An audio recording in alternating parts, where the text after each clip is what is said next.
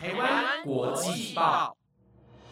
，The Taiwan Times 制作播出，值得您关注的国际新闻节目。欢迎收听台湾国际报，我是魏源，马上带您关注今天四月三十号的国际新闻重点。Hello，各位听众朋友们，大家好。马上来带大家关注到跟国际政治及国际环境相关的重点新闻，有乌俄冲突对欧元区造成的影响，疫苗追加剂的最新消息，以及台湾跟瑞典外交关系的进展。如果您对以上新闻内容有兴趣，就请各位一定要收听到最后哦。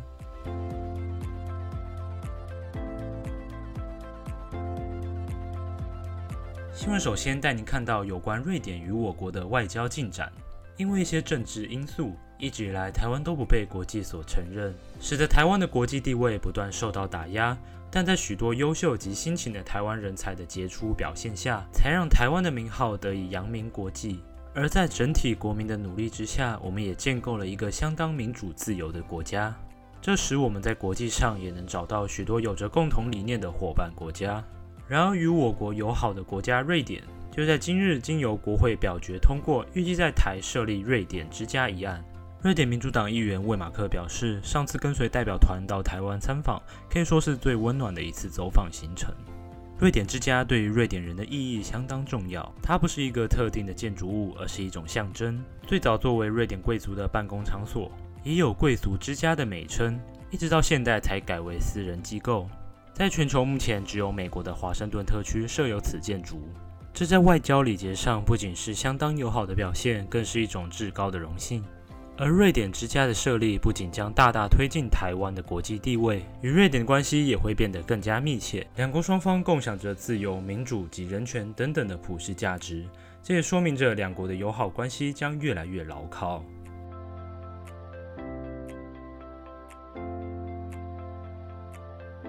再来带您看到有关乌俄战争对欧元经济造成的影响。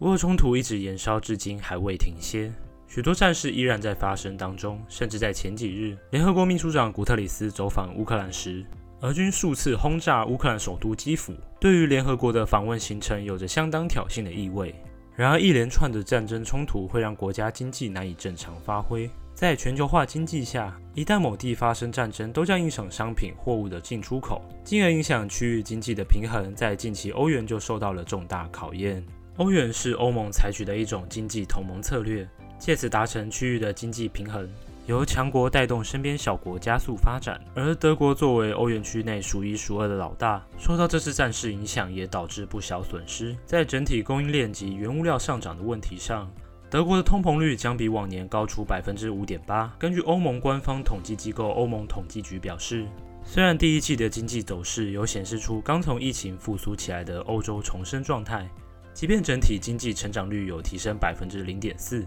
但在通膨率上升和乌俄战争的不良影响下，多数经济学家预测了下一季的 GDP 将会缩减。种种经济衰退的现象，受到最严重影响的便是平民百姓。消费物价的飞速上涨，将会使得生活越来越难过，由此便能间接地了解战争的可怕之处。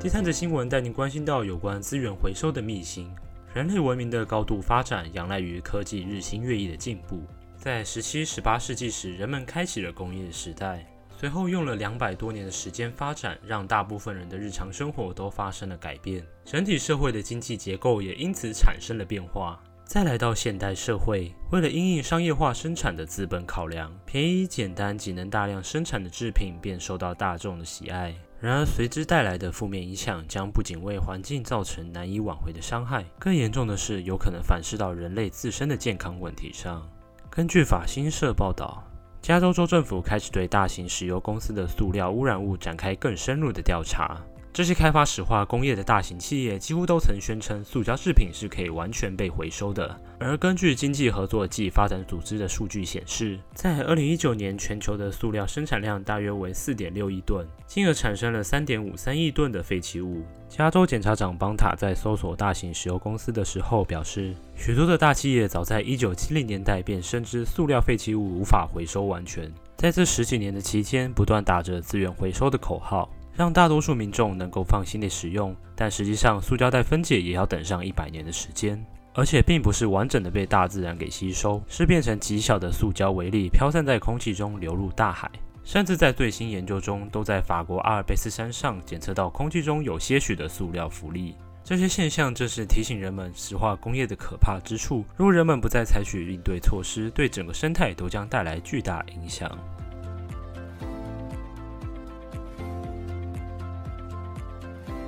下一则新闻带您关心到有关疫苗的最新研究。台湾本土疫情在这一个月来大爆发，由于 Omicron 的高传染力，让这波疫情变得难以控制。政府也在着手进行与病毒共存的防疫方针。目前初步措施为不再公布确诊者足迹，简讯十连制也将在五月三十一号全面停用。卫福部部长陈时中表示，现今台湾的疫苗覆盖率已经相当高，对于重症能有不错的防护效果。对于目前台湾疫情的状况，维持清零政策又会带给台湾经济二次冲击，所以我们只好采用与之共存的方式生活。而美国有消息传出，将在今年夏季开始生产追加剂疫苗。美国国家过敏与传染病研究院院长佛奇表示，在今天夏天到来前，科学家应该就会更加清楚要针对哪几种变异株的成分来制作追加剂。根据美国国家卫生院的最新研究，科学家在秋季前就必须了解新型的追加剂能否抵御超过一种的新冠变异株。美国政府也鼓励身患重症的病人赶紧接受辉瑞口服药的处方治疗，作为时下最有效的疗程，多加利用才能早点痊愈。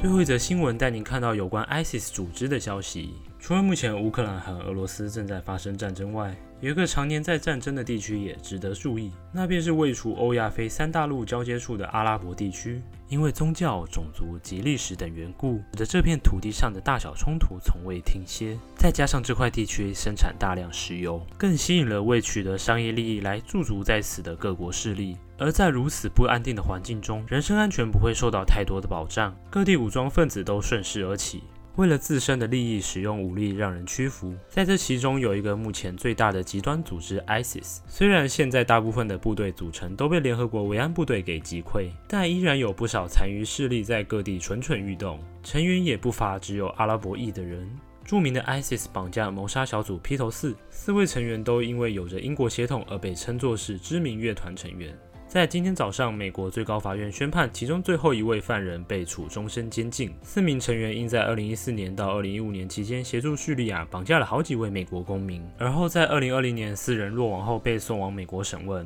然而，这一系列的矛盾冲突至今却尚未结束，战争带来的恐怖之处都值得我们好好反思。